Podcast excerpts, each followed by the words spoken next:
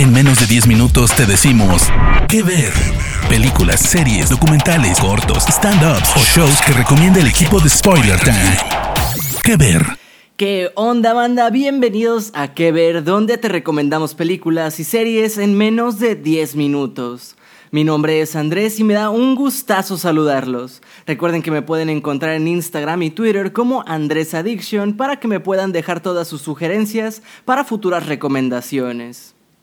Hoy vamos a tocar un tema muy importante e interesante y es que desde hace ya tiempo existe una revolución femenina que lucha a través del tiempo por una igualdad mundial de género, por un mundo en el que las mujeres no tengan que temer a ser violentadas, discriminadas o agredidas de ninguna manera.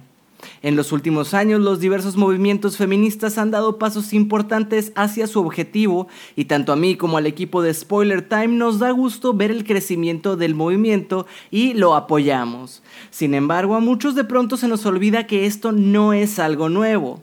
Y para recordártelo, hoy te traemos varias cintas de diversos géneros que representan el empoderamiento femenino.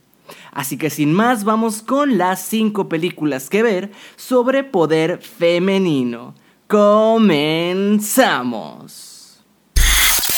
Atómica, basada en la novela gráfica de 2012 The Coldest City, nos presenta a Charlize Theron como la agente Broughton del MI6, quien es enviada a Berlín en 1989, poco antes del colapso del muro de Berlín.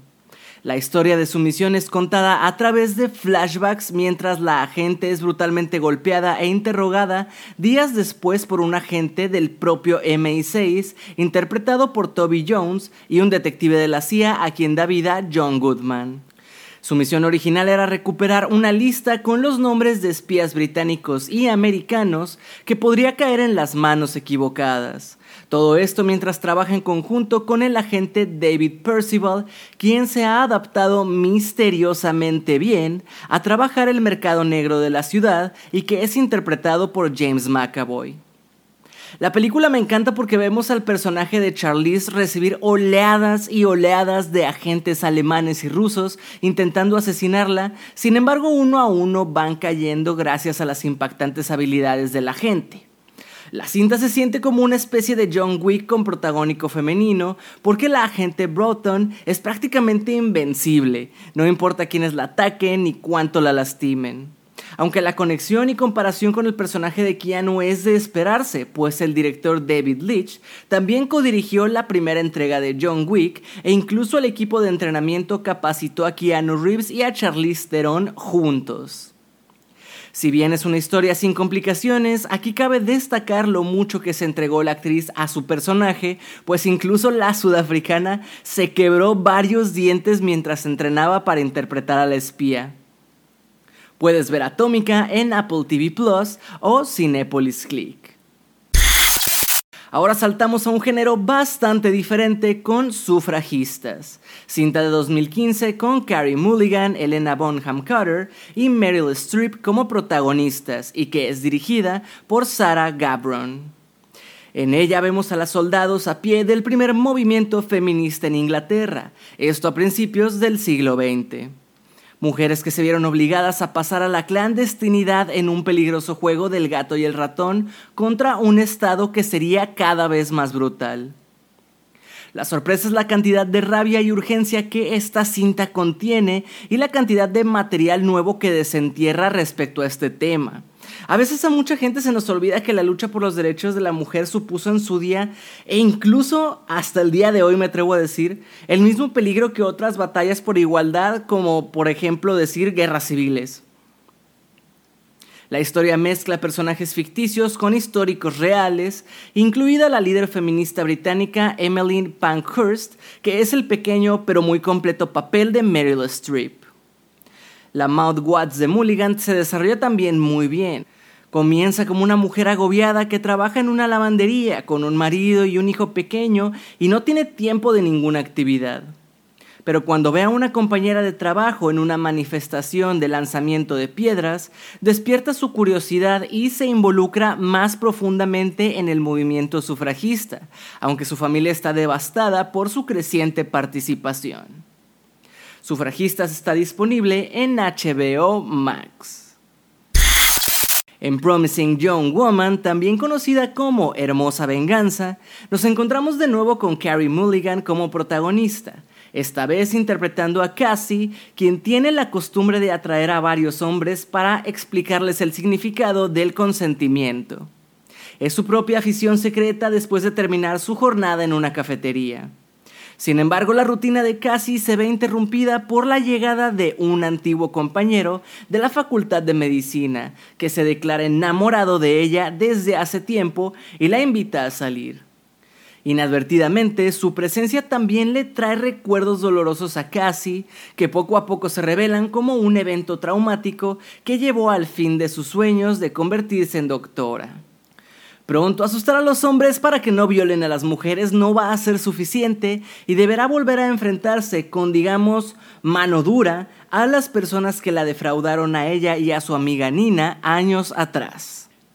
El tono de la película fluctúa del suspenso a la comedia y hay mucho de eso entre algunos puntos de la trama, bastante sombríos que se mencionan pero no se explican completamente hasta casi el final de la película.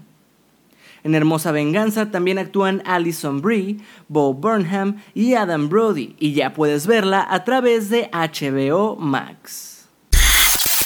La asistente ha sido denominada como la película de los abusos en el cine que dieron paso al movimiento Me Too.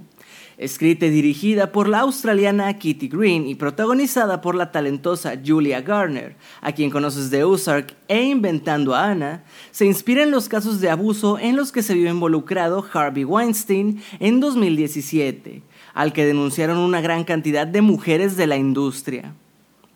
La película nos muestra lo más bajo de Hollywood a través de un retrato de la protagonista Jane, una joven recién graduada y aspirante a productora de cine que consigue un trabajo aparentemente ideal como asistente de un poderoso ejecutivo de la industria del entretenimiento, interpretado por Matthew McFadden, a quien conoces por Orgullo y Prejuicio o más recientemente de Succession. El día de Jane es muy similar al de cualquier asistente. Ya saben, preparar café, cambiar el papel de la copiadora, pedir comida, organizar viajes, contestar llamadas, etc. Pero a medida que sigue su rutina diaria, es cada vez más consciente del abuso que rodea cada aspecto de su ámbito de trabajo. Una acumulación de degradaciones contra las que Jane decide enfrentarse, quizás solo para descubrir la terrorífica profundidad de la escena en la que ha decidido trabajar. La asistente está disponible en el catálogo de Prime Video. Si algo caracteriza a Hayao Miyazaki, además de sus ambientaciones y su sensibilidad casi cósmica, es por construir personajes femeninos fuertes e independientes.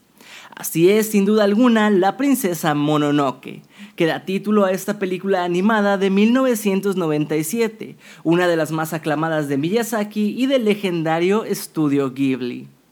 Haciendo caso omiso de la animación occidental popular, La Princesa Mononoke no es un musical ni está dirigida para niños. La película está dibujada con gran belleza y nitidez y su guion es extremadamente complejo y adulto. La historia comienza en el lejano y poco poblado norte de Japón.